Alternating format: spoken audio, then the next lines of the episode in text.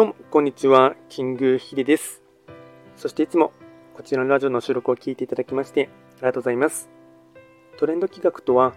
トレンドと企画を掛け合わせました造語でありまして、主には、旧世企画とトレンド、流行、社会情勢なんかを交えながら、毎月定期的にですね、運勢なんかについて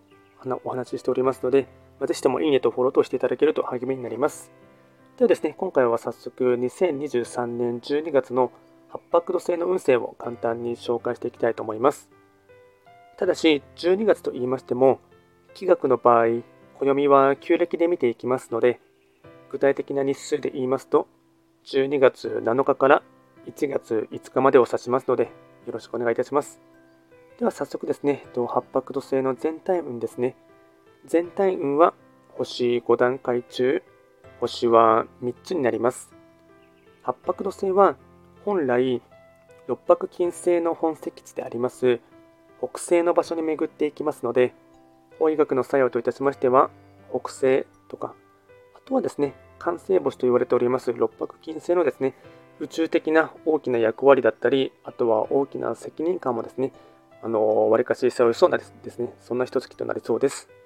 ではですね、全体的な傾向といたしまして、ポイントを4つですね、紹介いたしますが、まずは1つ目、師走の忙しさ、上司からの依頼には丁寧に対応していく。2つ目、気力があり、積極的に動けるが、気分転換も大事。心の補給。3つ目、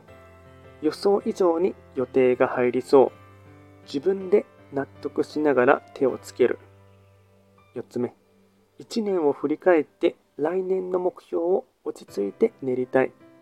総じて周囲への感謝の心を忘れずに心の赤を落とすと楽になるとなっていきます。あとは最後にですね、会員行動をですね、こちらも4つ紹介いたしますが、まずは会員行動の1つ目、リフレッシュ休憩を取る。2つ目、問題が起きても人を責めないこと。3つ目、便秘や冬の風に注意。4つ目、神社仏閣を参拝する正月シーズン。これがですね、開運行動につながっていきます。あとはラッキーアイテムですね。食べ物に関しましては、